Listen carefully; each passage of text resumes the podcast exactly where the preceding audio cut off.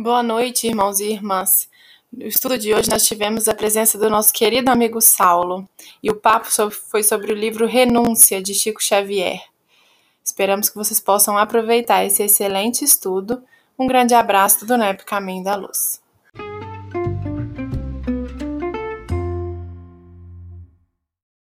Várias oportunidades de estar com ele. E a propósito, a gente vê os romances de Emmanuel, né? Ele, como ele fez para nós Ave Cristo, hoje então nós vamos ver renúncia, tá? Fica à vontade aí, Sal. Gente, em primeiro lugar eu quero dizer da alegria de estar aqui com vocês novamente. Para mim o ambiente do NEP é um dos ambientes mais gostosos, assim, que eu tenho mais alegria, compromisso de participar, porque é uma conversa, não é uma palestra, é um momento em que a gente pode trazer nossas dúvidas, nossas considerações, nossas contribuições. E eu acho que o Evangelho, ele sempre vivido, estudado dessa forma, ele internaliza muito mais fortemente dentro da gente. Então, é uma alegria estar aqui com vocês, que a gente possa aproveitar bastante esse estudo. O livro Renúncia, ele é um livro muito especial. Os de Emmanuel, de uma forma geral, eles têm uma característica que distingue essa literatura do Emmanuel, né, eu sempre de dizer que a obra do Emmanuel ela tem três, ela pode ser dividida em três grandes conjuntos. Os romances históricos, cinco romances, os comentários aos versículos do Novo Testamento e os textos gerais, né, aqueles que respondem dúvidas e questionamentos.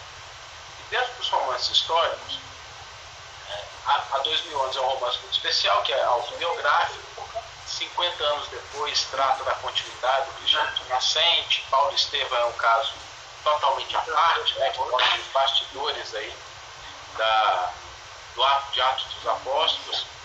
E Renúncia tem um lugar especial, porque é um romance que cronologicamente é o mais tardio, apesar de ter sido o último a ser escrito, escrito ele cronologicamente é o mais tardio, ele se situa ali no século XVII.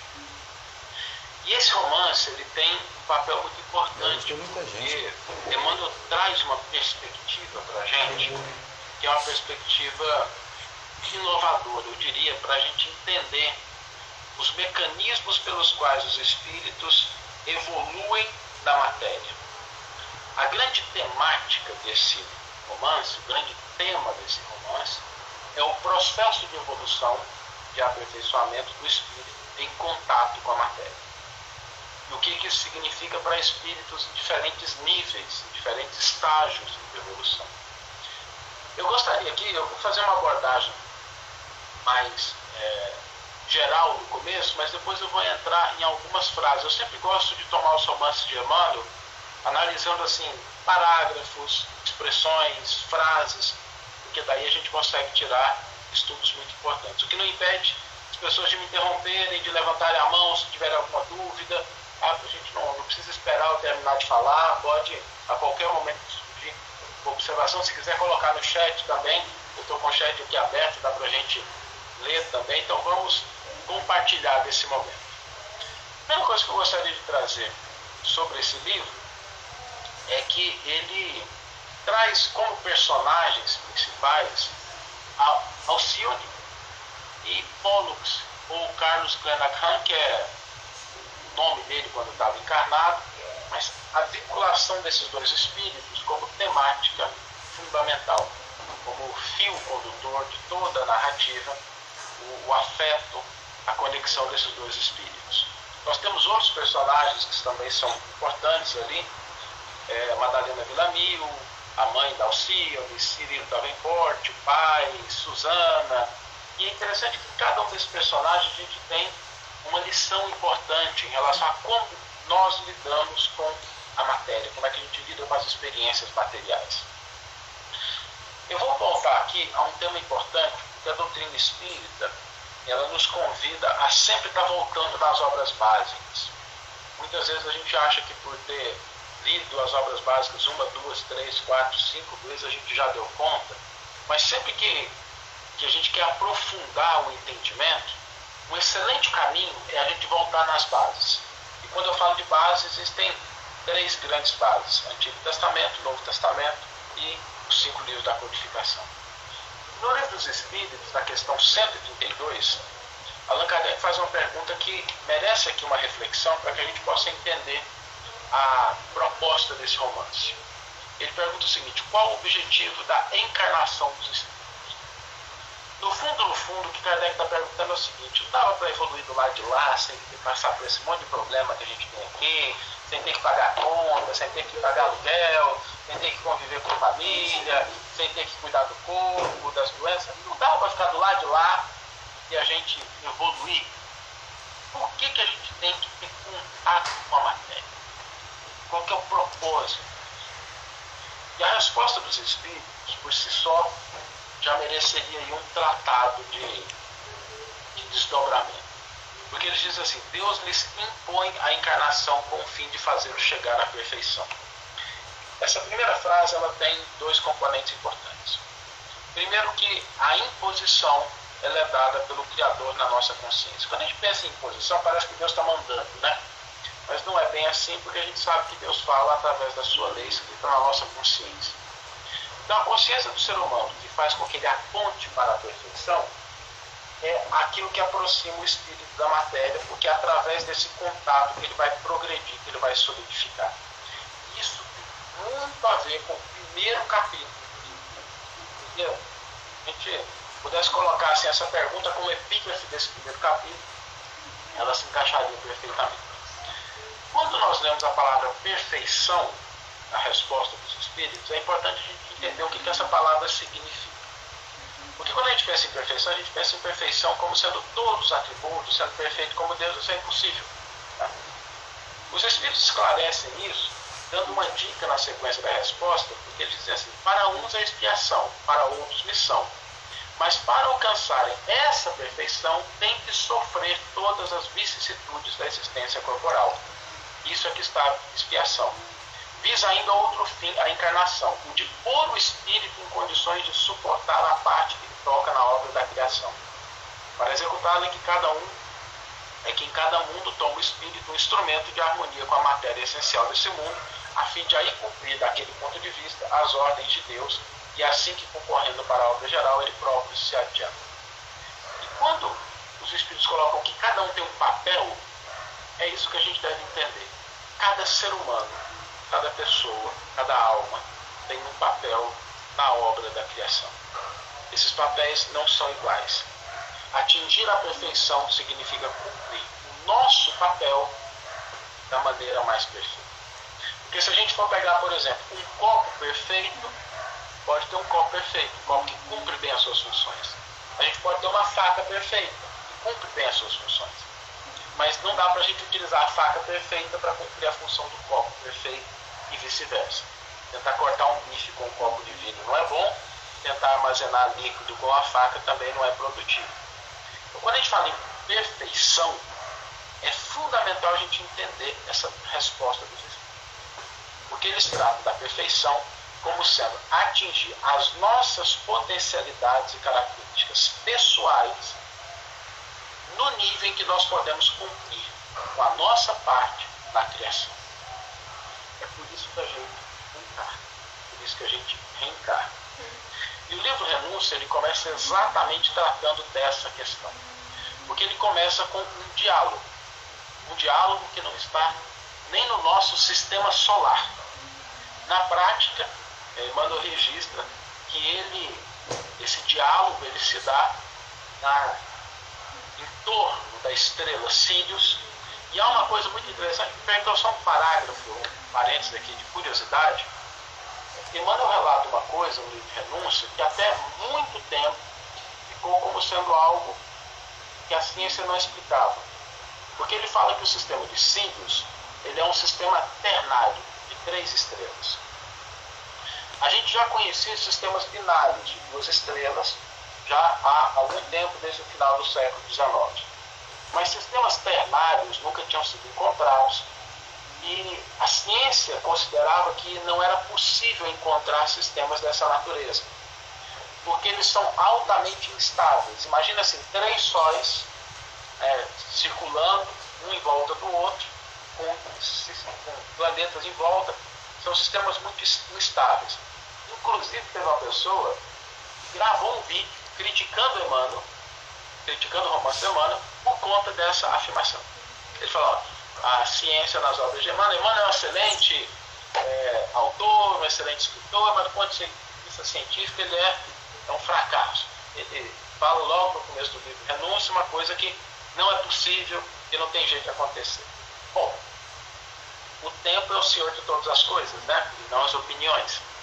Algumas décadas depois, a ciência descobriu sistemas ternários estáveis em torno dos quais poderia haver planetas funcionando. Então, o Emmanuel foi redimido do ponto de vista da ciência, o que faz com que a gente tenha que ter muito cuidado quando a gente se coloca na posição de criticar as obras de Emmanuel, e aí eu não vou me referir a todos os espíritos mas principalmente a de Emmanuel, que aqui eu tenho uma afinidade maior, porque ao longo do tempo a história, a ciência vem comprovando todos os detalhes que estão presentes nesses romances.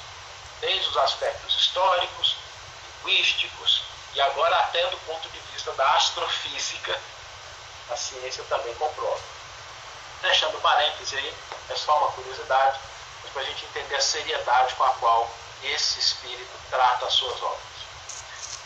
Esse diálogo ocorre em um planeta árido, então não é um planeta que tem vida como a Terra, mas a gente sabe que as expressões de vida elas não se limitam aos padrões orgânicos que a gente tem no nosso planeta, existem outros tipos, outros padrões de expressão. E ali nós temos o diálogo de alguns espíritos que estão é, conversando acerca das suas experiências. E nesse diálogo, nós temos uma frase que eu vou tomar aqui como ponto de partida, que é uma que é dita por um dos membros. A providência misericordiosa do Todo-Poderoso nos concede ensanchas de novas experiências na Terra. Meditemos em nossas quedas dolorosas no redemoinho das paixões do mundo e firmemos-nos nos santos propósitos de triunfo. Quantos anos temos perdido em amaríssimos sofrimentos no plano dos remorsos devastadores? Nessa frase, nós temos alguns elementos que eu gostaria de destacar. Em primeiro lugar, o entendimento da oportunidade da encarnação como sendo uma oportunidade de aperfeiçoamento. Às vezes nós tendemos a olhar as nossas experiências na Terra somente pelo lado negativo. A gente até fala, né? Encarnei para pagar, para liquidar minhas dívidas, né? Então eu estou pagando as coisas como se Deus, como se a providência divina fosse um sistema bancário que tivesse ali cobrando débitos com juros. Essa visão ela não se coaduna, ela não se ajusta à proposta da doutrina espírita. A proposta da doutrina espírita é essa que o Emmanuel traz, de entender a encarnação como uma concessão, como uma oportunidade, como uma possibilidade para que a gente melhore por que, que é importante a gente encarnar? Porque as nossas paixões, os nossos impulsos, é importante a gente entender a origem deles, porque eles surgem da nossa própria história evolutiva. Ao longo da evolução, a gente vai aprendendo uma série de coisas úteis. Do ponto de vista do espírito como princípio, não como individualidade, a gente passa pelo reino mineral, onde a gente aprende coisas importantes. Por exemplo, ninguém esquece a cabeça em casa. Isso é só uma expressão que a gente utiliza, né? Fulano é tão distraído que se deixasse ele esquecer a cabeça, uhum. mas na prática ninguém faz isso. Porque a gente aprende a lidar com essas coisas lá no mundo, lá no reino mineral. A gente passa pelo reino vegetal e a gente tem dentro do nosso organismo uma flora intestinal, a gente tem elementos que respeitam esses mesmos processos que a gente aprendeu lá no mundo vegetal. A gente passa pelo mundo animal, pelo reino animal, e ali a gente tem contato com os instintos. E são respostas muito adequadas para determinados conceitos. Mas quando a gente entra no reino hominal, do ser humano, esses, esses impulsos, essas paixões, que funcionam muito bem nos outros, no reino animal principalmente, precisam ser direcionadas. Direcionadas, não eliminadas. Precisam ser moduladas, controladas, apontadas, porque elas são fruto de uma evolução muito bem planejada e preparada pelo Criador. Então, quando a gente tem medo, quando a gente tem ansiedade, quando a gente tem é, surpresa, quando a gente se aproxima de algo, quando a gente tem nojo de alguma coisa, tudo isso é muito importante. Porque a gente vem aprendendo esses instintos primários como mecanismo de sobrevivência. Só que, quando a gente chega no plano do ser humano, que nós temos muito mais liberdade, e a gente conscientemente não estabelece direção para essas coisas, as quedas são fragorosas. Porque a gente cai nos vícios, a gente cai nas paixões, a gente cai no apego, e a gente precisa aprender a domar esses elementos, não a eliminá-los, porque eles fazem parte da nossa evolução, mas é preciso aprender a domá-los. E é aí que esse grupo de sacerdotes tem seus grandes problemas. E eles dizem: quantos anos temos perdido em amaríssimos sofrimentos no plano dos remorsos devastadores? A partir daí, é, começa a se ter um diálogo, que é um diálogo interessante, porque remete a muitas bases da doutrina espírita. Um deles diz o seguinte: que mais me impressiona, proclamava o companheiro, é o fantasma do esquecimento que nos obscurece o espírito lá na Terra. Porque quando a gente encarna, eu não sei se vocês são assim, pelo menos é o meu caso, eu não tenho a menor noção do que é que aconteceu na outra encarnação. Vagas, né, assim, de vez em quando, um lampejinho ou outro, mas nada de concreto. A gente perde essa memória de elementos. E durante um certo tempo, eu confesso que até eu pensava que a nossa vida seria mais fácil, depois eu não soubesse, né? Por quê, como, quem. Mas depois eu fui me dando conta de que o esquecimento é uma grande bênção. Porque se o progresso é uma lei que estabelece que a gente sempre está progredindo, quando a gente olha para o nosso passado, é daqui para pior. Não tem jeito a gente olhar uma encarnação para trás e encontrar uma pessoa melhor do que o que a gente é hoje. Se nós temos determinadas dificuldades, determinados problemas, determinadas falhas, no passado, necessariamente era pior. Não tem jeito de ser melhor. Então, aquela história da gente encontrar no nosso passado alguém que foi muito bom, não, não existe isso. No passado, nós sempre fomos pessoas piores do ponto de vista evolutivo do que o que nós somos hoje, porque a lei é de progresso. A melhor pessoa, melhor estágio em toda a nossa existência como espíritos imortais é o presente. É o presente. É daqui, é nesse ponto que nós temos o melhor da nossa história. Daqui para trás é só ladeira abaixo. E esse esquecimento ele nos oportuniza algo muito importante, que é a gente começar a lidar com a essência daquilo que nos interessa, e não com as condições, circunstâncias, formas, situações que mudam e se alteram. Mas a nossa essência, aquilo que nós trazemos dentro do coração, a gente conserva, a gente permanece com esses elementos. Se a gente é pessoa, se a gente tem características de sermos pessoas apegadas, pessoas irritadas, pessoas bondosas, pessoas alegres, pessoas concentradas. Isso a gente traz independente das circunstâncias em que a gente esteja.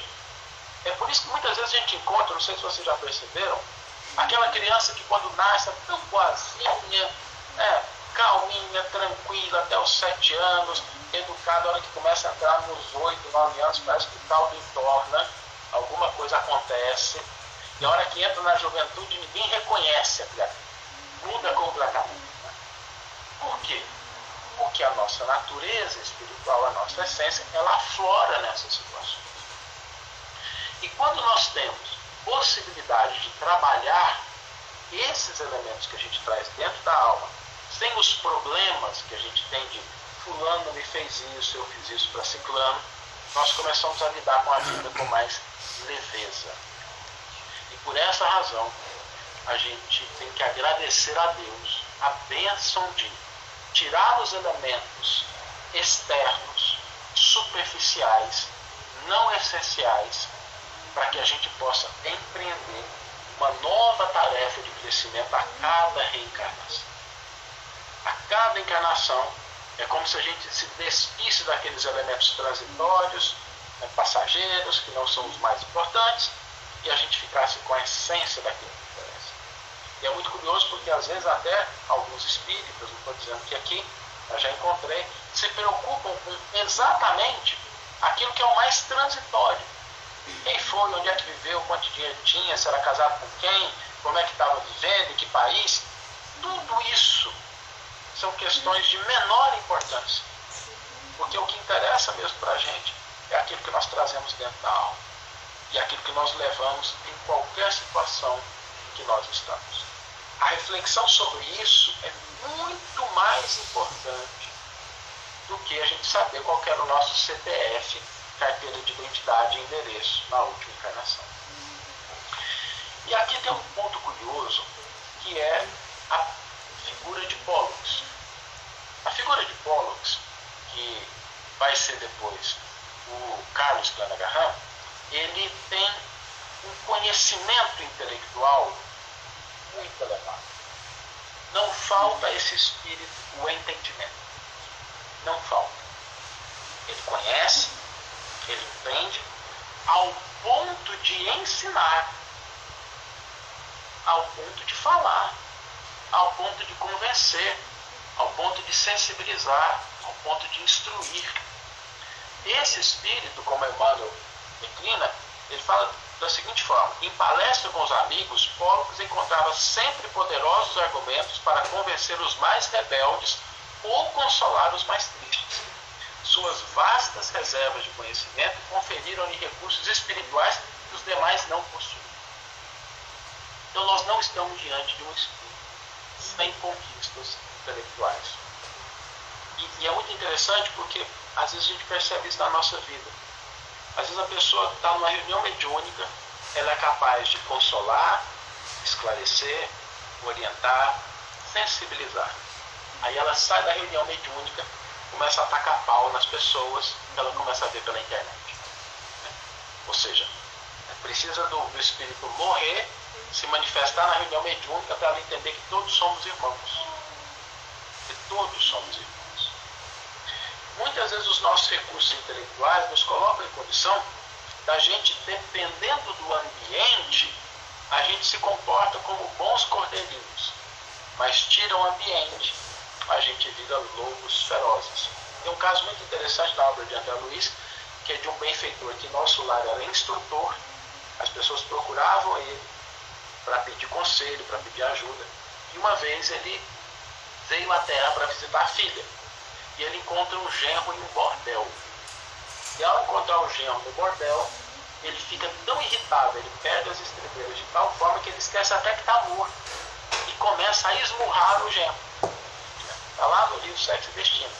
Ou seja, ficou tão desnorteado que esqueceu que estava morto e que o outro estava encarnado, que não adiantava dar amor nele.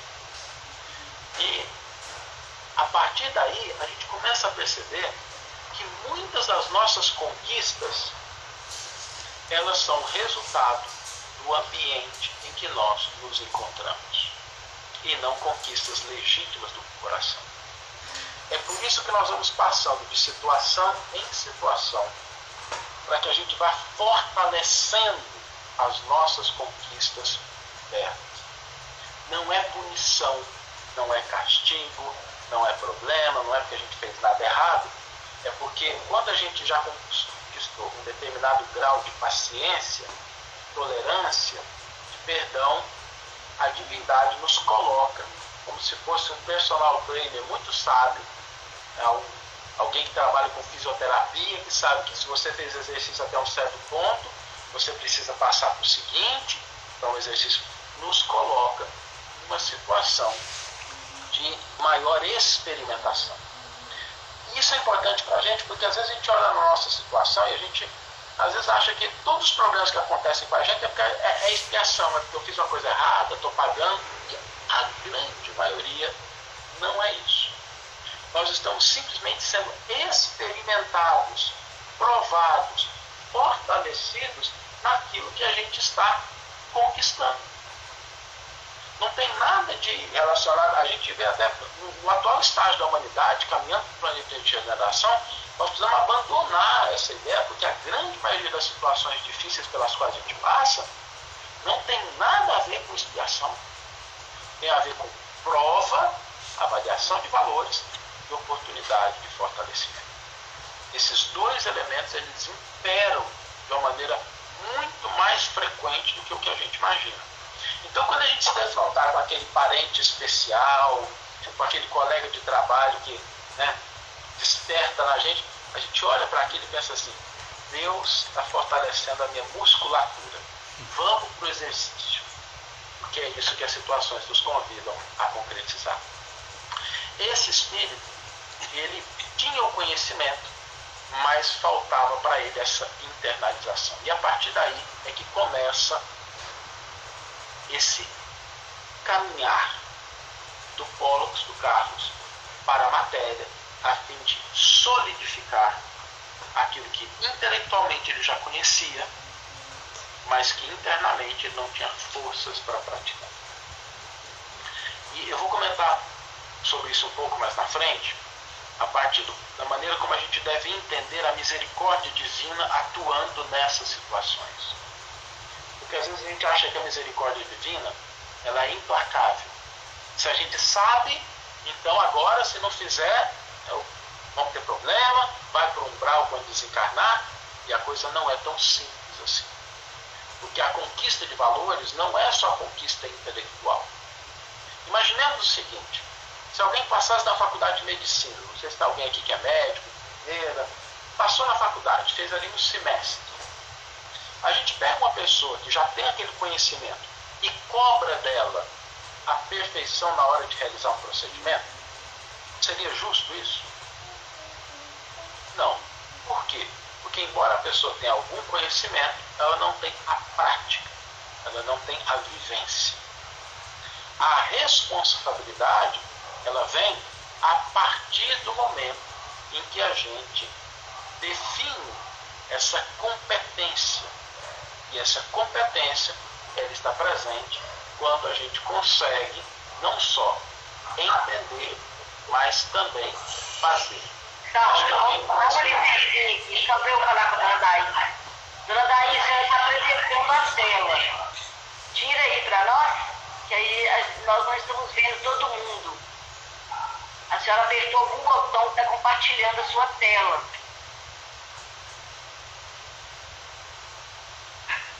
Pode ir falando, né, Sol? Porque ela vai tentando lá. Né? Então, da mesma forma, a providência divina não espera que a gente tenha um desempenho extraordinário só porque a gente sabe. Não é só porque você sabe que de repente você se tornou um expert. Na verdade, a gente precisa conciliar o entendimento com a prática.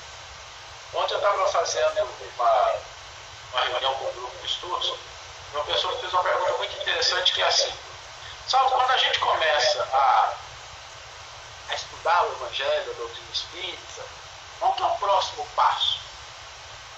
Qual que é o próximo? Porque às vezes a gente pensa assim, que agora vai vir sofrimento, vai vir problema, vai vir dificuldade, né? E a gente está dizendo assim que não. Quando a gente começa a aprender, próximo passo é oportunidade de colocar em prática oportunidade de colocar em prática. E é isso que acontece com Carlos. Ele recebe essa oportunidade de colocar em prática. E Alcione, que era um espírito vinculado afetivamente a ele, fica sensibilizada e quer ajudar. Ajudar com a presença dela. E ela, apesar de não poder, não precisar, aliás, não precisar reencarnar, ela pede permissão para reencarnar na Terra, abrindo mão da posição em que ela se encontrava para auxiliar aquele que ela amava. E quando ela apresenta esse plano, é, o mentor espiritual lembra ela o seguinte: lembra que a gente viu lá na questão 132 das vicissitudes da matéria? Olha o que, que esse mentor disse para Alcira. Recorda que as leis planetárias não te afetam somente, não afetam somente os espíritos em aprendizado ou reparação, mas também os missionários da mais elevada estirpe. Experimentarás igualmente o ouvido transitório, e embora não tanto agravados em virtude das tuas conquistas, sentirás o, mesmo, sentirás o mesmo desejo de compreensão e a mesma sede de afeto que palpitam nos outros mortais. Entrou em contato com a matéria, nós estamos sujeitos a isso. Infelizmente, não são raros os casos de espíritos que reencarnam com boas intenções, mas que fracassam e, em função disso, estabelecem vínculos que têm que ser reparados durante duas, três, quatro, cinco, dez encarnações, em função dos erros que cometeram. Quando a gente entra em contato com a matéria, a gente é testado no nosso íntimo. E quando a gente falha, as consequências são naturais. É, quando a gente olha esse romance, tem um ponto muito importante que a gente entender a natureza das nossas experiências na Terra. As experiências que a gente tem narradas nesse romance, elas desmistificam uma visão que às vezes é uma visão monocromática, que é a gente achar que tudo que acontece de ruim é em função de expiação. Todos os problemas que vem na nossa vida é porque a gente fez algo de errado no passado. Todas as dificuldades pelas quais a gente passa é porque a gente está pagando alguma coisa. Embora exista isso, a doutrina espírita nos fala que em dois outros aspectos. O primeiro deles é da prova, que a gente já mencionou, e o segundo, o terceiro deles é o das missões. Alcione reencarna em uma missão de auxílio. E quando a gente fala em missão, é importante a gente entender a diferença do sofrimento que ele vem a conta de expiação, de prova ou de missão. Qual que é a diferença? Isso aqui é de fundamental importância. Se a gente entender isso nesse romance, eu diria que a gente já entendeu assim, metade do que é essencial. Às vezes a gente acha que o sacrifício, ele é simplesmente o sacrifício porque a gente está sofrendo. Porque a gente está passando por uma dificuldade, porque a gente está passando por uma incompreensão, por uma solidão. O sacrifício, ele não existe se nós estamos simplesmente sofrendo. O que define o sacrifício não é a presença do sofrimento, da perda, da dor. Não é isso.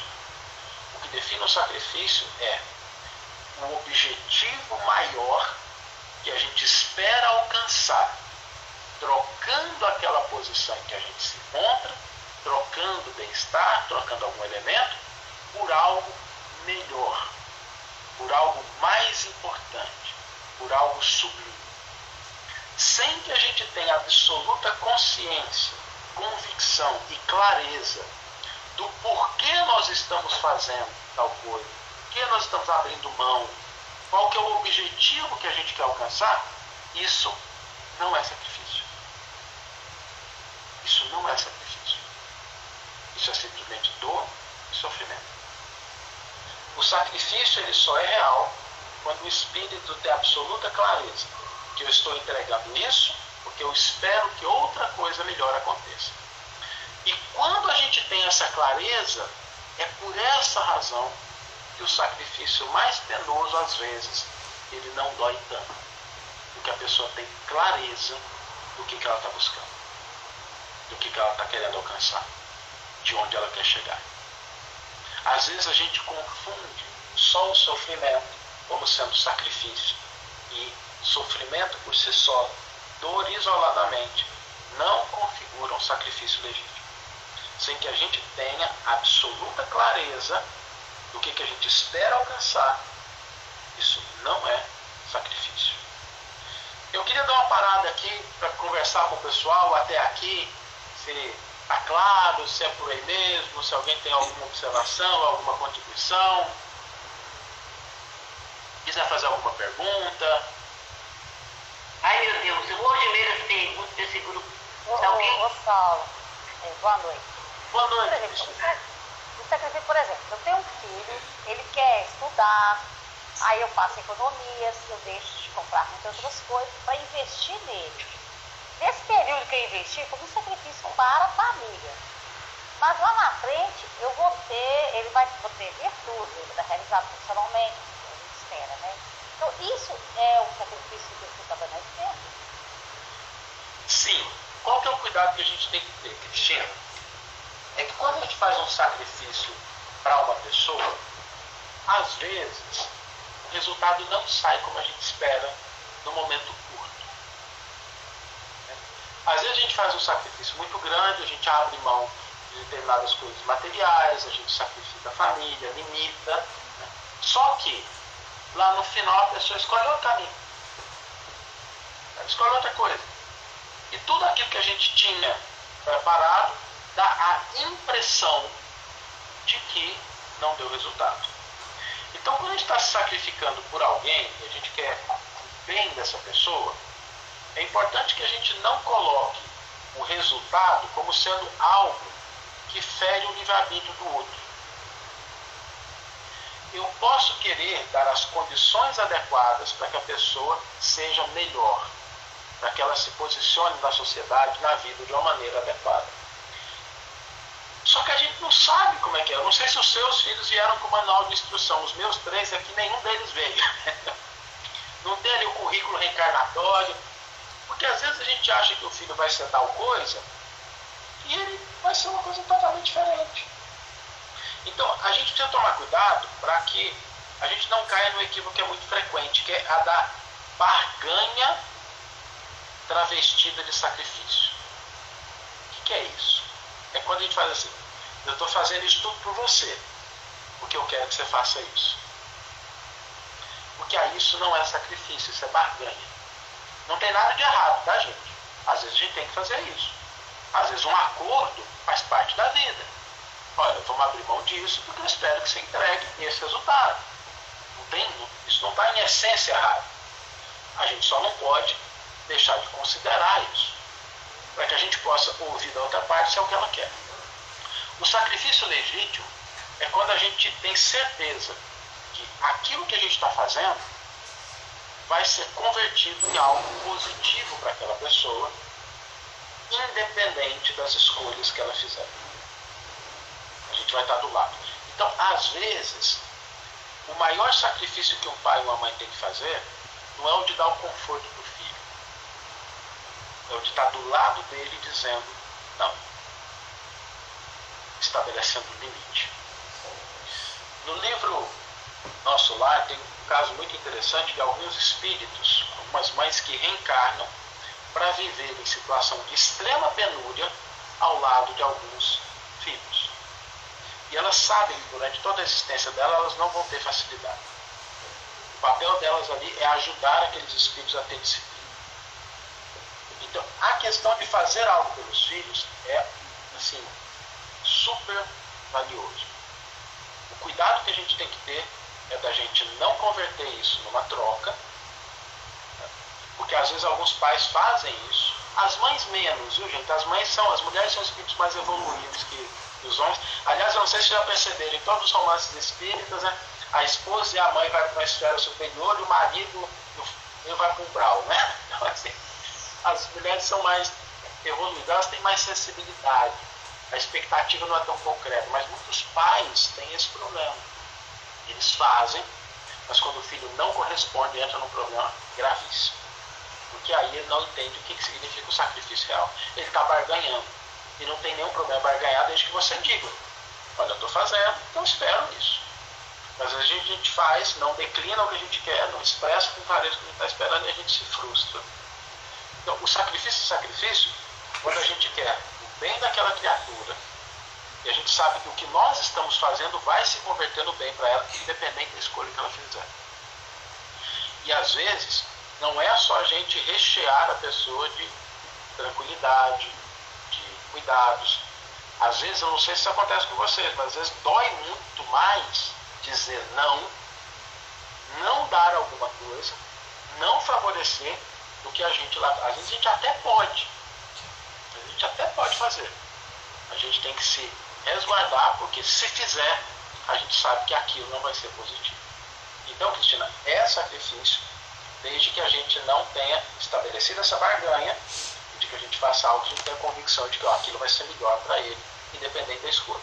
Independente do curso que ele escolher, independente da profissão que ele escolher, os valores morais que eu estou ensinando, eles vão ser importantes para ele. As oportunidades que eu estou dando vão ajudar ele, a qualquer que seja a escolha que ele fizer, a ter uma situação de maior responsabilidade na sociedade. Então, aí sim é sacrifício. Alguém tem alguma outra? Não sei se eu respondi, Cristina. Respondeu, porque hoje eu não vejo que nós fizemos esses sacrifícios, entendeu? Educação, moralmente, então nós fizemos o nosso que nós podíamos e eu já agradeço a Deus, entendeu? Deu tudo certinho. Beleza. Alguém tem alguma outra pergunta, algum outro, alguma outra observação? Podemos seguir então? Então, a história segue e ali nós temos um, passo que é importante, porque em 1662, ali nós temos a primeira data que Emmanuel coloca ali, que é uma data importante. A gente está numa época que inicialmente era uma época de muito crescimento na França, na Europa, mas que seria o prenúncio de uma época muito dolorosa, que é aquela a pandemia da varíola. Aliás, a gente vive uma pandemia do Covid. É importante a gente ver como é que a pandemia da varíola foi. A pandemia da varíola foi muito pior que qualquer coisa que a gente possa estar experienciando na atualidade. É uma pandemia pelas proporções devastadoras na Europa, nada assim comparado com a pandemia que a gente vive hoje. E às vezes a gente perde o senso de proporção do que a gente está vivendo, a gente acha que é o pior. Não é que não é difícil, é difícil, é desafiador, mas a gente tem muito mais recursos, a gente tem muito mais possibilidades. Naquela época, Emmanuel descreve uma pandemia bem mais complexa do que o que a gente está vivendo agora. E ali a gente tem a reencarnação desses dois espíritos. Agora, antes deles reencarnarem, o Emmanuel dá o contexto familiar.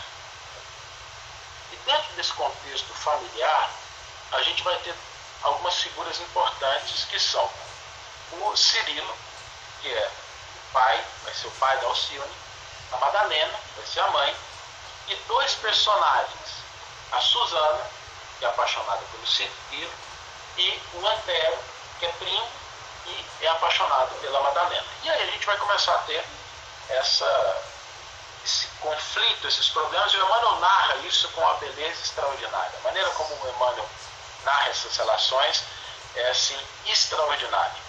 E aí nós temos essas, esse processo de aproximação da Suzana com o Cirilo, muitas vezes é o que acontece na nossa vida. Hoje, inclusive, eu estava conversando com uma pessoa que mandou um questionamento pelo WhatsApp sobre essas questões afetivas. O quanto, às vezes, quando a gente está na nossa vida, a gente confunde os nossos afetos. A gente confunde os nossos sentimentos. A gente acha que aquilo que a gente sente é algo que é o sentimento mais puro, nobre, tem que ser daquele jeito, quando a gente às vezes está simplesmente cedendo a caprichos, a interesses, e a gente não abre o coração de fato para as realidades afetivas que estão envolvidas nas nossas relações. Muitos desastres familiares ocorrem por a gente não ter esse cuidado. E muitas vezes o cuidado ele ocorre na época da juventude, quando a gente está estabelecendo as nossas relações. E por que, que isso às vezes acontece? Porque a gente começa a se definir pelo outro. A gente começa a achar que a gente só é feliz se aquela pessoa, se aquela circunstância estiver na minha vida. E a gente esquece que se a gente não for capaz de ser feliz isoladamente, nós jamais seremos felizes com outra pessoa. Porque casamento é construção, é união, é vencer as duas pessoas desafios que isoladamente elas não seriam capazes, mas a gente precisa aportar alguma coisa a essa união. E a Suzana é apaixonada pelo Cirilo, o Antônio Oviedo também, Antero Oviedo também é apaixonado pela Madalena, e eles fazem de tudo ali para desfazer essa união. Felizmente, tem ali os pais deles, e é curioso porque esse é o primeiro romance do Emmanuel em que a coisa não começa feia logo no começo, né? porque nos outros os, o casalzinho ali não dá ouvidos nenhum às orientações, mas nesses se consegue então evitar, porque aquela encarnação estava planejada. O Cirilo e a Madalena tinham um compromisso juntos. e um compromisso muito importante que era possibilitar a vida da Alcione. Eles se casam, Alcione nasce, e aí, em função de uma série de problemas, uma série de circunstâncias, eles acabam tendo que se afastar. Quem já deu sabe disso, né? a família Cirilo precisa ir para as novas terras, para a América. A mãe da Madalena está com um problema sério, ela precisa ficar para cuidar da mãe, ela não pode acompanhar o esposo. E a gente fica aqui, quem lê esse livro, não dá assim uma dor no estômago, uma angústia assim, de você ver, não faz isso, né? não viaja, não deixa a esposa, né? A gente começa a olhar aqui, se fosse uma novela, a gente não ia aguentar. Mas aqui tem uma lição importante que é o cuidado que a gente deve ter também com as nossas relações, com a maneira como a gente. Porque felizmente hoje não tem tanto desse problema, porque tem internet, tem WhatsApp, né? Mas naquela época, imaginem isso, né? Uma situação de esposa e esposa separados, sem conseguir se comunicar meses. Para mandar uma carta, para chegar uma carta, era algo assim que demorava meses. Então, uma correspondência ser feita. Hoje a gente faz isso com o celular. Mas eles precisam se separar. A Madalena fica. E aí a Suzana e o Antero, eles criam um plano para se separar definitivamente. Forjam a morte da Madalena e a Suzana vai para a América para tentar conquistar o Cirilo e o Antero fica aqui cuidando da Madalena. Mas aí é interessante a gente ver o que, que significa o amor. Porque a Madalena, e de novo, as mulheres são mais evoluídas que os homens, né? A Madalena ela não cede aos impulsos do Antero, enquanto o Cirilo, quando ele começa a ver a Suzane dedicada, trabalhando, cuidando do solo, da horta ali, ele abre um espaço, né? achava que a esposa tinha morrido, porque ela leva né, uma certidão falsa de óbito para ele, e da mesma forma que o Antero diz que o Cirilo tinha morrido num desastre de Davi, e eles forjam isso, mas a Madalena permanece fiel ao coração dela e o Cirilo se casa com a Suzana. O que é interessante a partir daí, a gente começa a olhar a figura da Alcione. A figura da Alcione, desde pequena, é uma figura que começa a despertar é, aquela evolução espiritual. Nas palavras, nos atos, na maneira de se portar, na disciplina, ela tem essa evolução espiritual que é patente em todos os gestos. Por isso é que é importante a gente ficar de olho nos nossos filhos, porque eles revelam o seu grau de evolução espiritual, seja ele mais elevado, seja ele precisando de ajuda. O Chico dizia que uma das coisas que mais o entristecia era encontrar pais e mães alheios às necessidades educativas dos seus filhos, porque desde a mais tenra idade, devido à sensibilidade, a gente pode perceber as necessidades, pode perceber o caráter, pode perceber a evolução espiritual.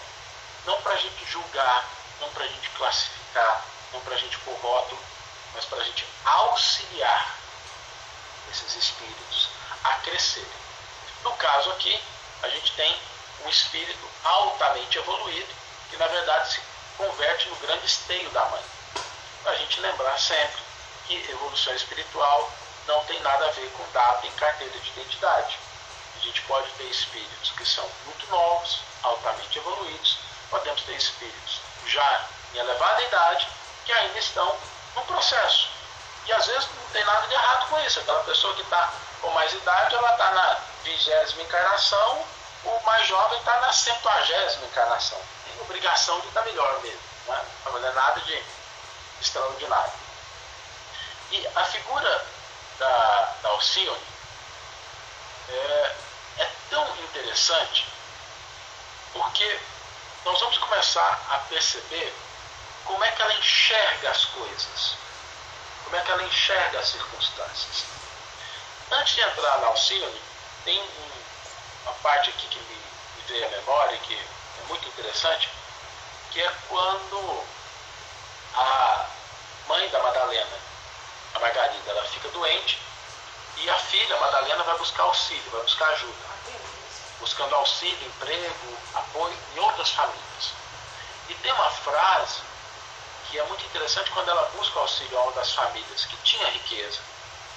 E ela é recebida com a seguinte frase: né? a Madalena vai lá e se apresenta, né, fala com a senhora, e a senhora diz para ela o seguinte: Ah, recordo-me sim, você é Madalena, pois não? Para servi-la, minha senhora. Você já leu porventura uns versos do senhor Lafontaine sobre a cigarra e a formiga? Madalena estranhou a pergunta, mas na ingenuidade de quem repousa com boa fé, guardando o coração sinceridade cristalina, retrucou sem a menor preocupação. Sim, mas que desejo dizer com isso? Pois diga a dona Margarida, a mãe dela, continuou a senhora Samedar, com profunda ironia, que ela e do Inácio muito cantaram em Granada e que é justo dançarem agora em Paris.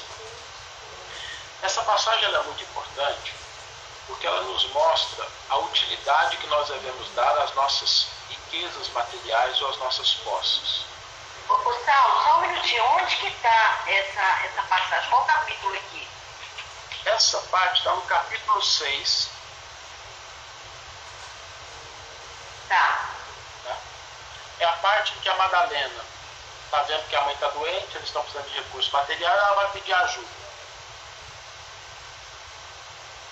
Eu lembro disso aí, eu fiquei muito marcado. Tá bom, só vou olhar aqui no pacto. Eu não sei, deixa eu ver se, qual que é a minha edição. Só um minuto, vou pegar aqui.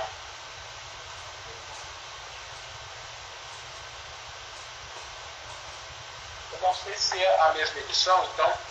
Capítulo. Novos Rumos, né? Exatamente. No capítulo Novos Rumos, nós temos aí uma parte importante que é o uso das riquezas. Às vezes a gente acha que o que nós temos constitui algo que é nosso, simplesmente.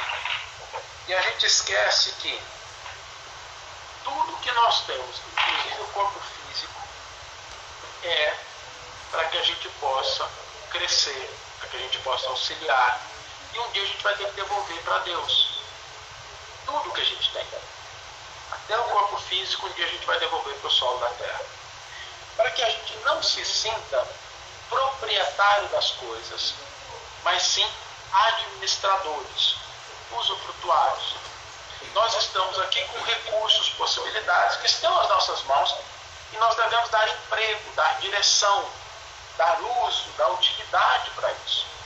E quando a gente converte isso como sendo um instrumento de agressão, de privação, a gente perde a oportunidade de ter o que é mais importante, que é o benefício, a oportunidade que a caridade, que o auxílio podem nos proporcionar. Essa senhora, ela perdeu uma excelente oportunidade de ser porque julgou o outro, porque avaliou. O ato da caridade, a caridade legítima, ainda que não realizada com recurso financeiro, a gente pensa que riqueza é só recurso material, mas na verdade a gente é rico de tempo, a gente é rico de conhecimento, a gente é rico de possibilidades, a gente tem outras riquezas que são importantes, a gente é rico de equilíbrio, a gente pode ofertar equilíbrio, paz. Essa senhora, ela achou que, agindo daquela maneira, ela estava entregando a justiça. Ah, abusaram lá, então agora sofram. E às vezes a gente esquece que Deus coloca em nossas mãos a possibilidade de servir e de auxiliar para que a gente possa aproveitar dessa experiência algo de útil para cada um de nós. E isso ficou muito marcado porque é de uma profunda ironia a maneira como ela narra essa situação. É aquela situação da gente conhecer alguém que é. Pode ter cometido problemas, não, não, não vamos ser ingênuos aqui. Mas a pessoa até fez bobagem, às vezes ela até se comportou de uma maneira inadequada. Mas a questão é, nós temos possibilidade de ajudar com os nossos recursos, com a nossa palavra, com a nossa presença, com o nosso silêncio, com a nossa compreensão. Então, não percamos a oportunidade de ser àqueles que estão à nossa volta. Porque os maiores beneficiados nem sempre são aqueles a quem a caridade se dirige, mas quem pratica a caridade. E a partir daí, é, ela nega, a mãe da Madalena desencarna e, na verdade, antes do desencarne da mãe, vamos falar um pouquinho sobre a, o nascimento da, da Alcione e de um uma coisa que assim, eu acho, acho que é a parte mais fofa do livro, sabe?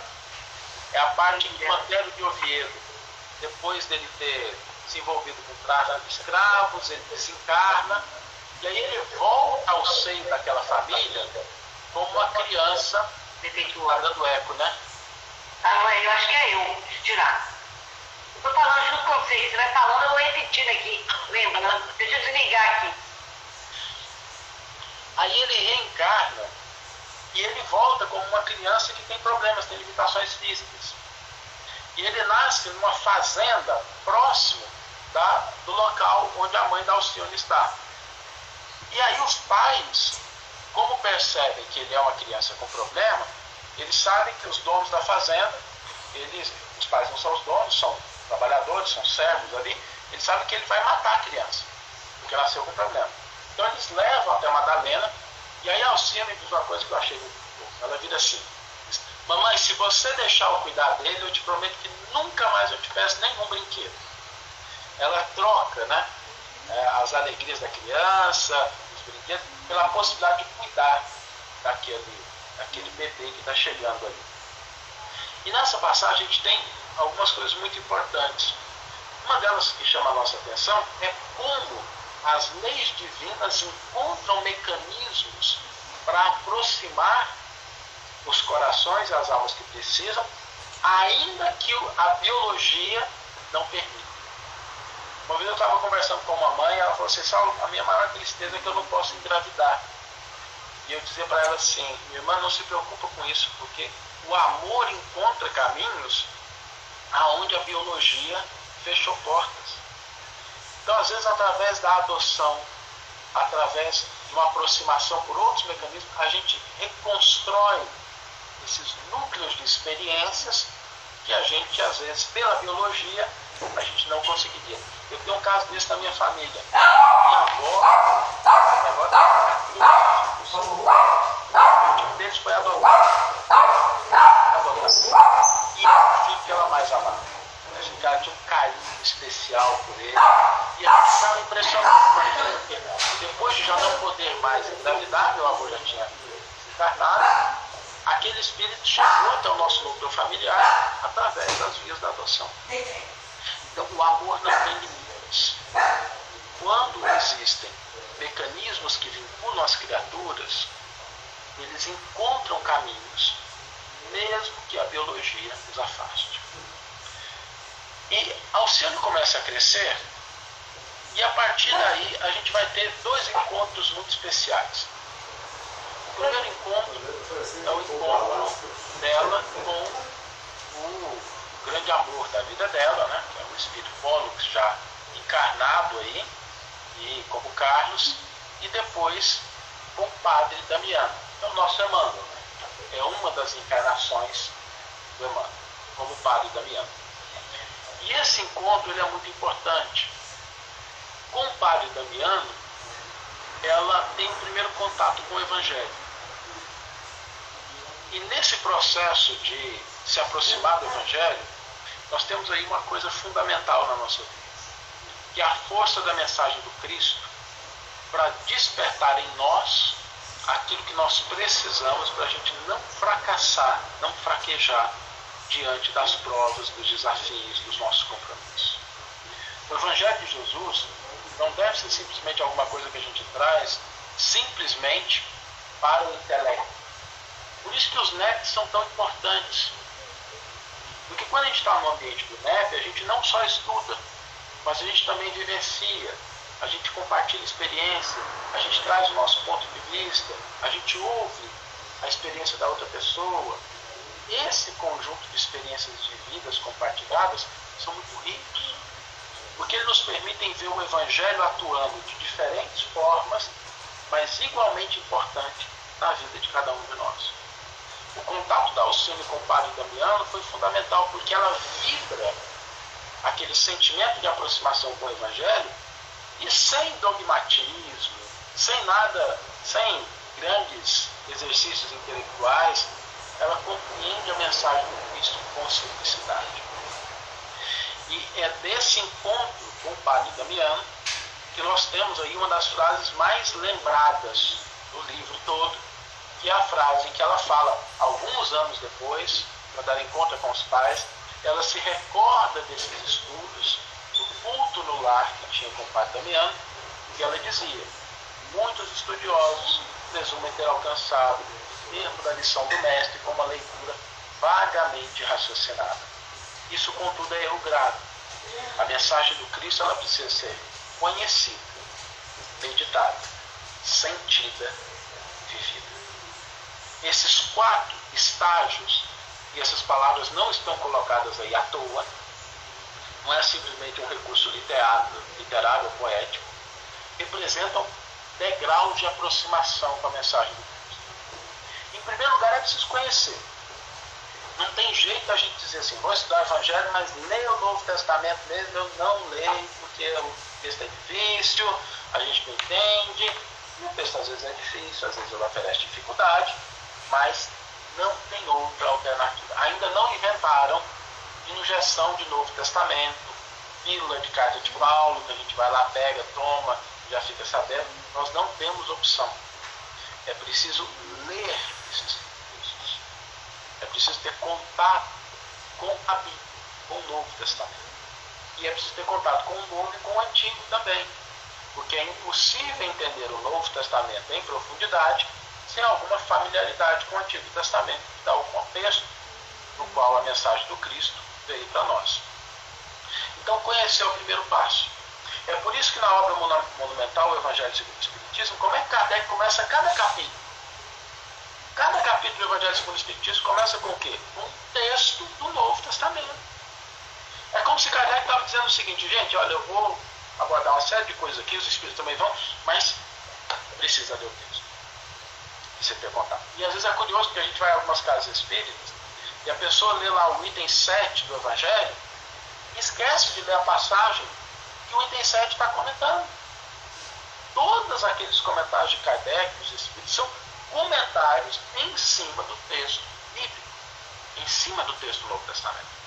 Então, conhecer é o primeiro passo. O Paulo, o Saulo, Oi. eu gosto muito de lembrar, quando, quando se lembra essa questão da, do início dos capítulos do Evangelho, lembrar de Jesus recordando, aconselhando as pessoas a lerem ou ouvirem o que tinha sido dito né, voltando lá ao Velho Testamento. Como ler essa mensagem, como ouvir o que foi dito, é, mostrando várias vezes a necessidade de conhecer o que tinha lá no Velho Testamento, né? Isso é fundamental, Conceição, porque às vezes a gente tem alguma dificuldade com o Antigo Testamento, e é natural, é um texto escrito há 3 mil anos atrás, 3, 2 mil anos atrás, mas a gente precisa vencer esse medo e ler o texto. Ler, tomar contato com ele. Com o tempo a gente vai percebendo, vai entendendo um pouco mais. O ambiente do NEP é extraordinário. Leu uma coisa não entendeu? Traz para cá. Traz para cá para o grupo discutir, traz para cá uma dúvida, traz um questionamento, aquilo que às vezes achou que não está claro, que pareceu estapafúrdio, né? traz para cá. Esse é o ambiente ideal para a gente poder debater, para a gente poder aprofundar, para a gente poder entender. Então, depois de conhecer, a gente precisa sentir. E sentir é a gente perceber essa lei divina aonde nós estamos. A gente precisa meditar sobre isso, a gente precisa refletir, pensar, entender que o Evangelho não é somente um texto. Quando a gente olha para o texto do Evangelho, a gente tem ali a expressão de uma lei divina. Mas essa lei divina também está na nossa família, quando a gente está cozinhando, quando a gente está cuidando da casa, gente está indo para o trabalho, quando a gente está cumprindo com os afazeres, quando a gente está interagindo com as pessoas. Essa lei divina está presente em todos os aspectos da nossa vida. Ela não está simplesmente no texto. Por isso que sentir, meditar e sentir o Evangelho significa refletir sobre aquilo e encontrar na vida essas manifestações. É por isso que o Emmanuel ele sempre recorre ao exemplo da natureza. Ele vai falar do Evangelho e aí ele traz o exemplo da semente que está crescendo. Por que, que Jesus, quando vai falar da lei divina, ele se vale desses exemplos? Um semeador que saiu a semear, uma mulher procurando as dracmas, as moedas que perdeu, Por que, que Jesus olha para alguém, uma viúva, depositando duas moedinhas no gasofilácio e ali ele encontra uma lei divina? É essa sensibilidade, é essa reflexão de perceber essa lei divina no qual nós estamos imersos. O Evangelho não é só um texto. Não tem jeito a gente se livrar. A gente está mergulhado nessa lei divina. Ter sensibilidade significa identificar essa atuação dessa lei em todas as circunstâncias da nossa vida. E aí, o último elemento é mensagem de Cristo ser conhecida, meditada, sentida e vivida. Isso tem muito a ver com o que Allan Kardec coloca lá na introdução do Evangelho segundo o Espiritismo. Ele diz que o objetivo daquela obra é fazer com que as máximas pudessem ser entendidas, compreendidas e aplicadas a todas as circunstâncias da nossa vida. Não tem uma circunstância, gente, que fala assim, que o Evangelho não se aplica. Não existe isso. O Evangelho, ele se aplica a todas as circunstâncias da nossa vida. O Emmanuel, no prefácio do livro Caminho, Verdade e Vida, ele diz o seguinte, Jesus não fazia distinção entre o templo e a oficina. O mundo inteiro era um só templo, o seu altar de orações e o seu campo de trabalho. Então, não existe diferença. Na casa espírita, na igreja católica, evangélica, protestante, ali é um campo de treino. É importante a gente ir lá, porque a gente encontra com pessoas que estão incluídas dos mesmos propósitos, a gente tem um campo de trabalho, mas o Evangelho, ele é algo que a gente vivencia em todas as circunstâncias da nossa vida. Não tem um ambiente que a gente olha e fala, e fala ah, aqui o Evangelho não se aplica. Não tem isso. É porque muitas vezes a gente restringe o Evangelho a um aspecto religioso. E a gente esquece que Jesus não veio e ele não fundou uma religião. Jesus não veio e falou assim, gente, agora eu vou fundar aqui o cristianismo que são daqueles que vão seguir, Jesus não colocou isso. Jesus vivenciou essa lei num nível de expressão e profundidade tão alto, ele impregnou aquelas pessoas que conviveram com ele, e essas pessoas recolheram e anotaram, do seu ponto de vista para um público específico, as lições, os ensinos e o exemplo de Jesus. Então, o Evangelho é uma lei divina. Nós estamos imersos nela. E a gente, quando começa a vivenciar o Evangelho, a gente começa a se conectar com os aspectos mais felizes dessa lei. Porque a proposta da Boa Nova é que o ser humano seja feliz. A história vai se desenrolando, a gente não vai entrar em muito detalhe aqui, mas tem uma série de complicações, porque Alcione encontra com Carlos e ele está no seminário, ele está se preparando para ser de padre, e aí ela se afasta dele, entendendo que aquele é o caminho. E, e aí ele segue aquilo, mas segue a contragosto. Depois ele abandona o seminário, depois ele abandona a carreira, e aí se casa com outra pessoa. Lembra daquela questão da inconstância dos nossos afetos? Se casa, Alcino se aproxima e se propõe a ajudar, mas ela não se submete a ser amante, a trair. Ela se conserva assim, eu quero ajudar, mas existem limites. Enquanto ele mostra várias situações de desequilíbrio, de inconstância, ela permanece firme. E aí, ele separa depois da esposa. Ela tem uma situação em que os dois quase ficam juntos, mas ela acaba não chegando a tempo, acaba não conseguindo estabelecer a conexão no momento adequado e eles acabam não se relacionando e ela se, se converte numa freira carmelita. E ele depois volta a ser um padre. Só que aí toda aquela angústia, toda aquela mágoa se volta para o mundo. E ele se torna um dos padres da Inquisição. A gente sabe que a Inquisição foi um período muito negro na nossa história. O que acontece aí que é importante é a gente perceber na psicologia da Alcione esse movimento de auxiliar mas de ter consciência de limite. Até onde vai. Não ceder às paixões. Não cruzar limites que poderiam, muitas vezes, ser facilmente cruzados pela conveniência do mundo. Mas o propósito dela, o objetivo dela, é ajudá-lo a despertar dentro de si valores muito mais elevados. Esse é o grande objetivo da Alcina. Por isso é que determinadas escolhas para ela não fazem sentido. Em determinadas situações que para a gente poderiam parecer muito desafiadoras, ela enxerga saídas de situações que a gente às vezes não imagina. Tem uma passagem desse livro, caminhando para o final aqui, que é uma das passagens que mais me emociona quando eu me lembro dessa passagem, é o momento em que ela está na casa dela, o pai havia desencarnado, porque ele descobre toda a trama que foi feita, a Madalena, ele vê Madalena, a mulher que ele amava, nos últimos instantes da vida dela, e ele, em função daquele, daquela situação, entendendo toda a trama que a Suzane e o Antero é, fizeram, ele tem um espasmo, morre, a Suzana fica louca diante da situação, e pai desencarnado, mãe desencarnada, ela sozinha no quarto. E ela sente uma solidão profunda. Ela se sente profundamente só. Ela está sem a mãe, ela está sem o pai, ela está sem o amparo da família, ela está sem a presença do Carlos, e ela sente uma solidão. É como se as páginas do livro elas expressassem esse sentimento profundo, essa dor, essa angústia que ela sentiu. E aí, nesse momento em que ela está profundamente solitária, a Suzane dá um grito lá de dentro. E um grito de uma louca. Você não vai vir aqui cuidar de mim? Alguma coisa desse sentido. Eu acho que se fosse a gente, a gente teria virado para Deus e falar assim, não, agora chega, né?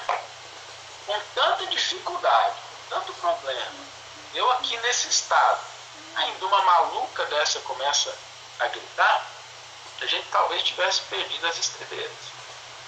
Mas Alcione encontra no auxílio ao semelhante a solução para a própria solidão. No auxílio, no amparo, no trabalho em favor do próximo, ela encontra o consolo que ela estava buscando. E diante do grito da outra, ela suspira e fala assim: Ah, eu havia me esquecido da senhora. O Chico também tem uma passagem quando ele se encontrava assim muito solitário, muito triste consigo mesmo, enfrentando muitos problemas. O Chico também foi muito agredido, teve muitas situações de incompreensão na vida dele. Ele dizia que às vezes quando ele estava assim naquele sentimento profundo de dor, de solidão, ele, o Emmanuel chegava para ele e falava assim, meu filho, está na hora de soltar a pena, a caneta, e começar a ter pena de alguém. E o Chico disse que naquele momento ele parava de psicografar, ia pegava ali um pacote de arroz, um pacote de bolacha, de feijão e ia para a favela. E lá naqueles ambientes de dor, ele trocava alimento por energias para o dia seguinte. Então, quando nós estamos no processo de auxílio ao semelhante, lembremos que muitas vezes é nesse processo de auxílio nós vamos encontrar a força, as energias que a gente está precisando.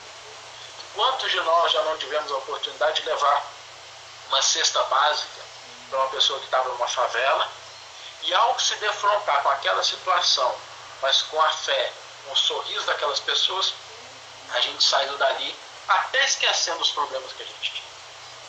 Então, assim, acho que os meus problemas eram grandes, mas eu estou percebendo que dá para lidar com eles. Porque às vezes os nossos piores problemas são os maiores sonhos de outras pessoas. Às vezes aquilo que a gente acha que é uma grande dificuldade, para o outro é o que ela espera atingir.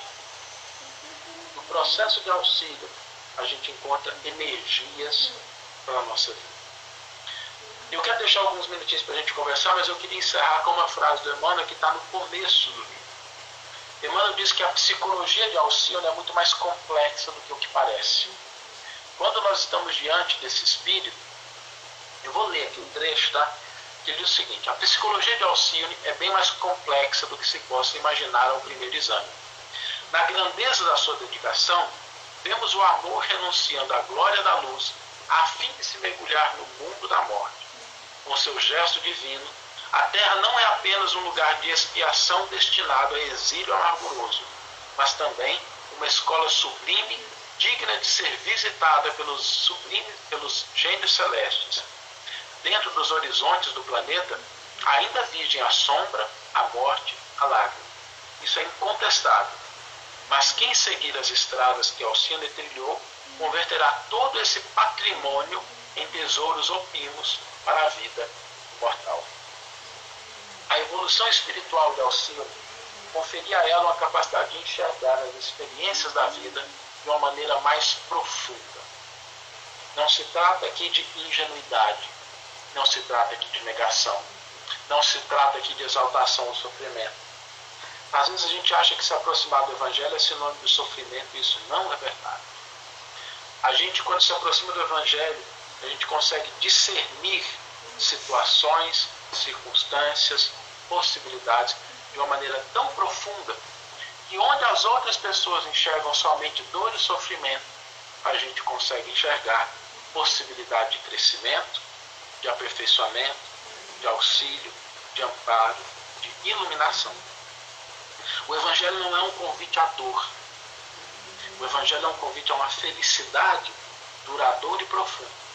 Porque quando nós começamos a construir essa felicidade dentro do nosso coração, ainda que estejamos cercados de trevas, de sombras e de problemas, a gente não caminha sozinho, a gente não caminha solitário. Porque o Cristo está conosco e foi Jesus quem disse: aquele que segue as minhas palavras não caminha em trevas. Se aproximar do Evangelho e a gente acender essa luz dentro da gente, de uma vez acesa, ela ilumina o nosso caminho, o caminho das outras pessoas, mesmo que a gente estiver caminhando por situações dolorosas. Então não há aqui a valorização do sofrimento, mas dessa luz, desse entendimento, dessa possibilidade de compreensão que nós estamos na Terra a fim de crescer, de progredir, de aperfeiçoar e contribuir com quem está à nossa volta da melhor maneira possível. E aí a gente encerra aqui a nossa fala. Temos alguns minutinhos para a gente conversar um pouquinho sobre essa obra. Nossa, mãe, eu tinha certeza né, que a gente ia aprender muito. É, os romances não é um romance apenas, né, Saulo? Nós precisamos aprender a encarar esses romances de Emmanuel como um, manual mesmo de vivência. É, é, um manual que a gente tem aí nesses livros.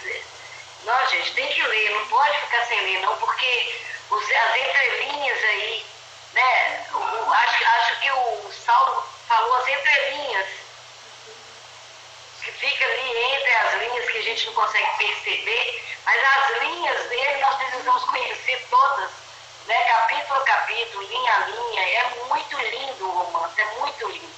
Eu, assim, eu, eu, eu sou muito é, suspeita para dizer, porque para mim depois do Paulo Estevam é, é, o melhor que tem, é o mais é o que mais dá para gente essa, essa noção de vivência, de aproveitamento da reencarnação.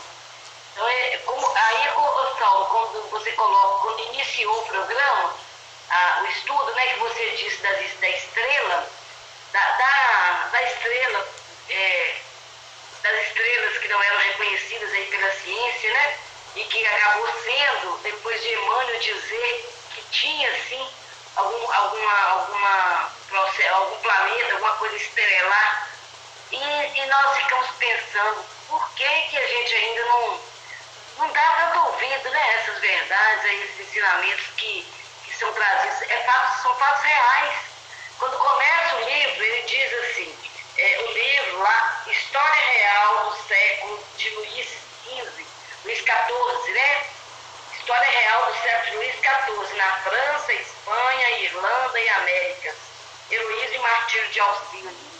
Então são, são coisas reais, coisas ali que não, não, nós não podemos ficar colocando em dúvida essa, essa questão do Emmanuel. Eu fico com muita, com muito pesar quando eu vejo grupos fazendo isso, né? colocando, colocando em xeque essa, essa, essa realidade tão, tão tão valiosa, né? Uma realidade valiosa para nós. Muito bom, muito bom mesmo. Eu, eu fico encantada cada vez que eu ouço a história. Cada vez. É muito, é muito bacana. Vale a pena nós lermos o Evangelho, o livro de ponta a ponta, as linhas todas dele. Né? E nós vamos encaixando as entrelinhas aí que o Saulo deixou para nós. Muito bom. Alguém quer falar alguma coisa? Tem gente muito calada em Saulo. Gente que conversa, tem, tem que pisar no freio. Hoje está calado, hein? Ó, é, eu vou colocar aqui, o Fernando está perguntando, a mensagem do Cristo precisa ser conhecida, meditada, sentida e vivida. É, é, é isso dá no Congresso, né? Essa orientação da Alcine dá o Congresso. Nós, a gente perceber a atitude dela desde criança ali, é muito bonito, é muito bonito. Nós precisamos dar, é, criar coragem mesmo para fazer essa leitura. Né? Criar uma coragem, um ânimo para poder fazer, porque não, depois que começa, nós não vamos querer parar. Não. É, e a gente lê esse, esse romance eu, eu, já devo ter lido esse livro, assim, eu sou apaixonado desse romance de Emmanuel, e já devo ter lido ele, assim, uma dezena de vezes. E eu acho engraçado que cada vez que a gente lê, a gente descobre uma coisa diferente. É. Descobre um detalhe, um aspecto, porque não é que a letra muda de lugar, né? mas a gente tem coração, a sensibilidade para outro estágio da vida. Então, a gente lê esse livro, como literatura, ele é uma literatura muito bonita, muito gostoso de ler, para a gente também buscar os ensinos que estão por trás é. dessa obra. É. Nossa, o tratamento da Alcine com a Suzana no, na, na, hora da loucura é muito bonito, é tudo muito, muito bonito. Né? Então, Conceição? Oi? Posso falar? Pode, Pátio, fala à vontade. Aqui de Vila Velha. Mas eu estava numa reunião da diretoria aqui da minha casa espírita e quando eu vi o tema, eu falei, ai, perdi deixa eu ver se eu pego o finalzinho. E aí eu peguei aqui, é Saulo, né? Tá Saulo. Falando. Ele, ele, ainda é Saulo, não virou Paulo ainda não. Não, não virou Paulo ainda. eu tô esperando o tombo ainda. pega, pega o bonde para dar massa, então. Aí, olha só. Aí, aí o, quando ele fala, exatamente a cena que ele falou, é, é, que sempre me marcou muito é muito marcante. Mas o que eu penso sobre esse livro é que os jovens deveriam ler. Porque eu li os romances de Emmanuel, eu era muito jovem. Eu comecei a ler com 15, aí, bom, Alcione, é, eu não eu li três vezes, né? Há dois mil anos eu li duas vezes. É, 50 anos depois, duas vezes. O único que eu li uma vez só é o Paulo Esteves, que você gosta tanto. Né? Aliás, ele é o, o preferido aí dos estudiosos. Mas, enfim, é, marcou a minha vida no sentido das minhas atitudes. Então, eu lembro que situações que eu vivenciei em locais de trabalho ou então em relacionamento, e as pessoas falavam assim, mas você, como é que você é calmo assim? Você não vai reagir? Você não vai fazer... Sabe? Eu tenho certeza que foram os romances de Emmanuel. Porque eu, desde jovem, lendo, então você tem assim, Alcione como exemplo. Não é que você vai ser igual em tudo que está muito longe disso, mas acaba pacificando a gente. Então, quando a gente lê renúncia, você pega uma força, você. É uma coisa assim, só lendo mesmo. E, e o áudio é legal, mas é muito melhor ler o livro. Que agora tudo é áudio, né? Mas ler é totalmente diferente. Ah, não tem. Porque quando a gente está lendo, né, a gente imprime as nossas cores, né? A gente já lê aquilo passa a ter sentido, a gente se imagina na história, né? A, a radionovela é bonita, a gente já teve assim, muitas coisas bacanas, mas nada se compara, eu acho que a leitura, que o cérebro ele vai criando aqueles ambientes, a gente vai participando da história. E agora. Vai falar, Não, e agora o Saulo falando, lembrou dessa passagem do livro de renúncia, e era o que eu precisava ouvir hoje. Então, quer dizer, eu peguei o final da reunião de vocês, porque eu estava em outra reunião, mas era o que eu precisava. Eu, eu, eu conheço a cena, mas eu não estava me lembrando dela. E Paulo acabou de salvar minha noite aqui, o meu dia. Ai, que bom. É, a gente vai, vai lendo e vai, vai criando aquele ambiente e permitindo até a aproximação de mentores, dos espíritos amigos, que vai nos intuindo e fortalecendo para que, essa, esse, para que esse conselho de auxílio seja verdadeiro. Por isso que quando a gente fala conhecido, meditado, sentido, vividos quando se lê, nós somos tão tocados por isso que a gente tenta fazer a gente tenta ser assim, a gente tenta fazer isso, tenta meditar, tenta viver, né? Tenta...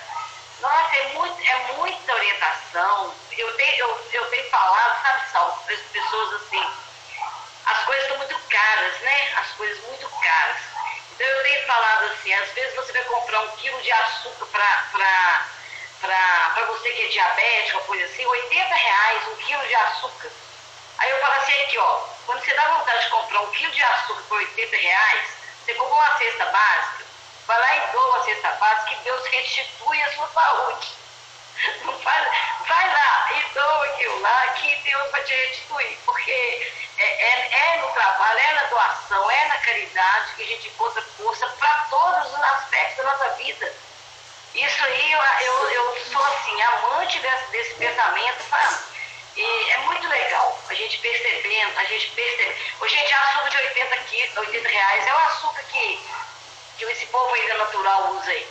É, nem se esqueci o nome do trem, como é que chama isso? É, mas eu vi lá, eu ouvi, meu, 80 reais, pelo menos aqui, 80 reais o quilo. O demerara? Sei, não, não, demerara não, acho que é, é um outro. Xilitol. É, acho que é esse aí. Aí eu fico achando um absurdo, eu fico achando um absurdo. Aí eu, eu, eu falo assim, ó, vai lá e compra a cesta básica, toda hora que tiver vontade de, de, de comprar um trem esse preço, vai lá e Deus te restitui. Sobe bolsa, vai queimar energia, vai, vai movimentar o, o corpo e vai ficar. Mas é assim, né? Tem casos e casos, eu, eu, a gente reconhece. Necessidades e necessidades. Mas é, é só para ilustrar o, o, primeiro exemplo que o Saulo deu aí, a questão do, do Chico, né? Do cansado. Larga aí, vai lá e doa alguma coisa, você vai ver a sua, a sua força ser estabelecida. Né? Dá de ti, né? Vai, anda, sobe. E é verdade. Então, é muita, é muita coisa nas entrelinhas do livro, gente, é muita coisa. Tá? Nós ainda temos que ver com Saulo, nós vimos, né, Saulo? Nós vimos renúncia a ver Cristo. Temos que ver os outros, né? Vamos marcar. Esse tema aí, para mim, é assim, presente, a gente poder se reunir em todas essas obras. É, é, é realmente é. A gente tem até conversado muito de é, algumas opiniões de não se colocar romances na, na, na questão nossa de NEP. Falei, ah, tá por fora, eu vou colocar. Eu esse princípio aqui não cai, não cai para mim não. eu vou, esse aí eu vou colocar. Você tá doido, é, muito, é muita conversa em cima do Evangelho do Cristo, os romances do Emmanuel, é muita. Não. Inclusive, você vai ter esse estudo agora dia 28 de maio, né? Nem coloquei no lembrete sobre renúncia. Desculpa, Cristina, eu não. Você, você vai dar esse. Você vai ser o mesmo estudo agora de renúncia, dia 28 no YouTube que eu fiz essa lá. Ah, foi, tem, tem, tem uma série de estudos que a gente fez sobre é. todos os romances do Emmanuel e lá, Web Rádio Muito Legal. É. Tem lá, a vantagem da gente estar aqui, já está lá gravado, a gente tem isso lá, eu, né, a gente sabe que tem, mas a vantagem nossa. Não, mas é... esse vai, vai ser dia 28, esse. É, ô Cristina, mas já tem uma série lá, já tem outros, tem uma é, série é. Que, que ele faz. Mas aí a, a vantagem da gente estar aqui é o cafezinho, né? É.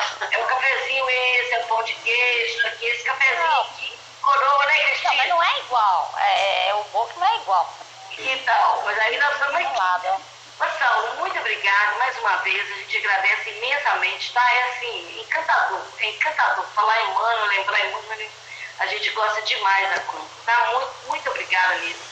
Obrigado, gente. Eu que agradeço a oportunidade de estar aqui com vocês essa noite. Sempre para mim é um presente poder se reunir, a gente estar tá junto aqui com o MEP e que a gente possa aí se voltar para esses tesouros, como a Conceição estava falando. Nós temos um tesouro nas nossas mãos.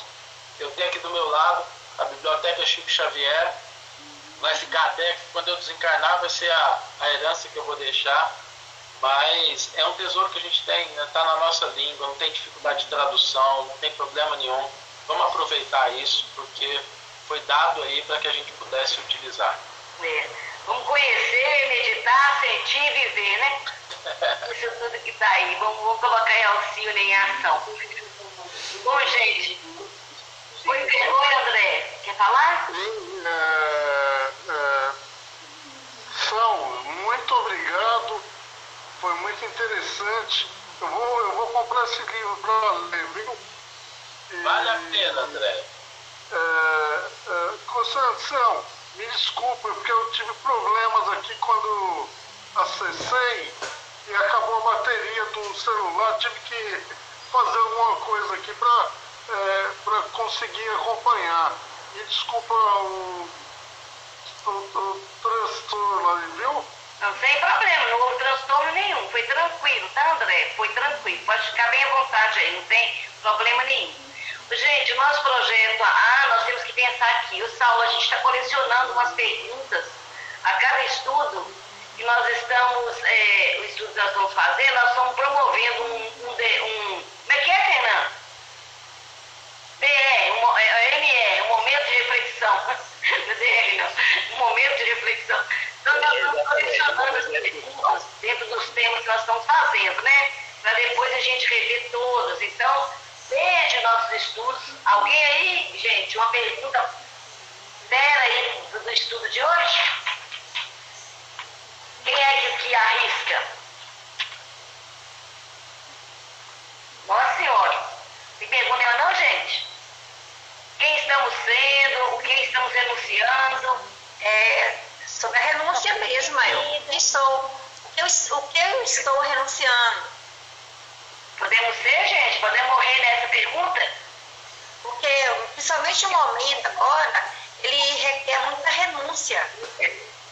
Nós estamos vivendo momentos de renúncia. Aí eu, eu vejo a dificuldade nas pessoas, até mesmo em mim, quando eu começo a fazer algumas reflexões nessa pandemia, a essa questão de renúncia.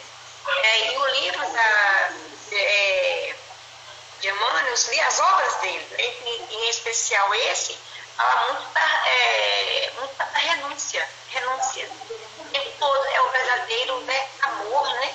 Você não vai renunciar a, a si mesmo, renunciar em prol do outro. Ô Vera, alguma coisa, alguma sugestão? Tem. É, eu faria, eu, eu pensei qual é, o, qual é o nível que nós estamos é, em renúncia. Nós estamos renunciando a que nível? Né? Trabalho. Vocês me ouviram? Ouvimos, ouvimos. Ah, tá. Cismei aqui se eu liguei ou não liguei o áudio, desculpa. E o Simar, tem alguma ideia aí de pergunta para o nosso ML? É, depois da, da explicação do sacrifício, me abriu assim, bastante o olhar dessa situação. Eu hoje, eu, eu, a pergunta que eu me faria é como eu vejo esse sacrifício mesmo como um objetivo a ser alcançado para uma pessoa melhor ou como um sofrimento? Essa pergunta eu faria hoje. Gente, vamos ficar nessa? Tem demais nessa pergunta aí. É, demais, demais, demais. Ô Vera, anota aí. Você que é nossa secretária, anota aí. Eu vou anotando, pode você falar. Nós já temos aqui, ó, onde nós estamos, né? Quando nós falamos sobre Caim, né? É acontecer, é, quem somos nós no barco dessa tempestade, qual, qual discípulo estamos sendo na tempestade acalmada, é, como superar os momentos difíceis, como nós vimos o sonho lá de, de Daniel com Nabucodonosor. Depois, qual, é, a que Deus nós estamos servindo, se de Deus é mamon, que profetas estamos ouvindo, será que nós somos, estamos sendo considerados profetas em alguma ocasião? É, Estamos mais sendo Marta ou Maria? E que sementes estamos sendo? E qual o tamanho da semente que nós somos? Quando nós estudamos a, a grão de mostarda, né? Então, a gente tem essa fala aí hoje do sacrifício em, em relação à renúncia. Bacana, tá, Yucimar? Mais uma perguntinha. Nós vamos fazer um momento só de, de reflexão, MR. Só para esse direito ao Fernando, MR, tá? Momento de reflexão. é, gente, Muito boa. Oi, oi, Vera. Muito boa dela, perfeita. É, fechou, né? Foi muito bacana. É, o, o projeto é, Amor em Ação agradece demais a ajuda que nós tivemos essa semana. Mandamos para lá muito macarrão, muita chocolatada que eles pediram para nós, né? E essa semana é leite, arroz e açúcar. E ela falou com a gente, nós, nós ficamos assim, intrigados, porque tem uns 15 dias nós levamos 145 quilos de arroz. E essa semana ela está pedindo para nós arroz de novo. E aí eu, eu achei estranho, fui fui perguntar, né, como, porque que tem 20 dias, deu um, um, menos de um mês. Ela falou que depois que nós começamos a fazer a ajuda, ela pôde aumentar os dias do do jantar do morador de rua. Eram só duas vezes ao mês que ela faz de 15 15 dias, ela está fazendo toda semana. Então, por isso a necessidade de estar tá pedindo mais, ve mais vezes, entendeu? Então, açúcar, arroz e leite. Ela está vendendo 210 moradores de rua com jantar e café da manhã. Tá bom? Então, se a gente está com algum complemento de saúde aí, vamos, vamos, vamos, vamos doar de nós mesmos. Fazer uma barganha, né? No fundinho uma barganha, mas tá bom. A gente vai devagarzinho trabalhando isso em nós.